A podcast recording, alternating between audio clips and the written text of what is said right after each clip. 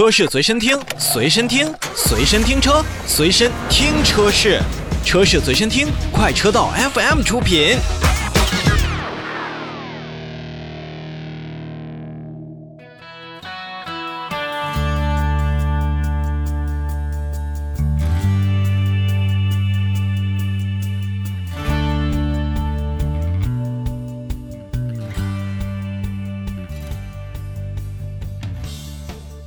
继续我们的节目，要提起蔚来呢，我相信大家一定都不陌生。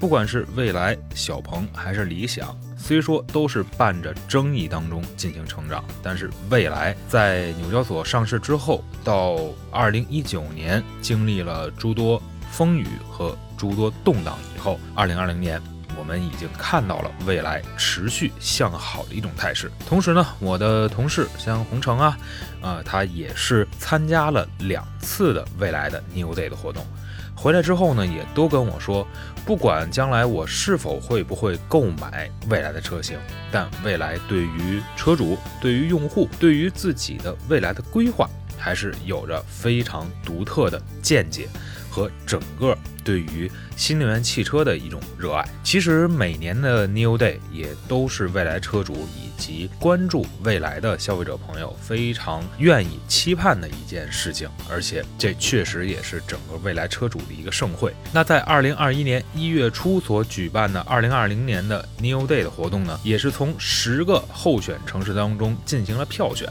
这一点啊，就有点像举办奥运会时候那样竞选的感觉。每一个城市都是派出了自己的代表团，那么从整个的城市的风貌、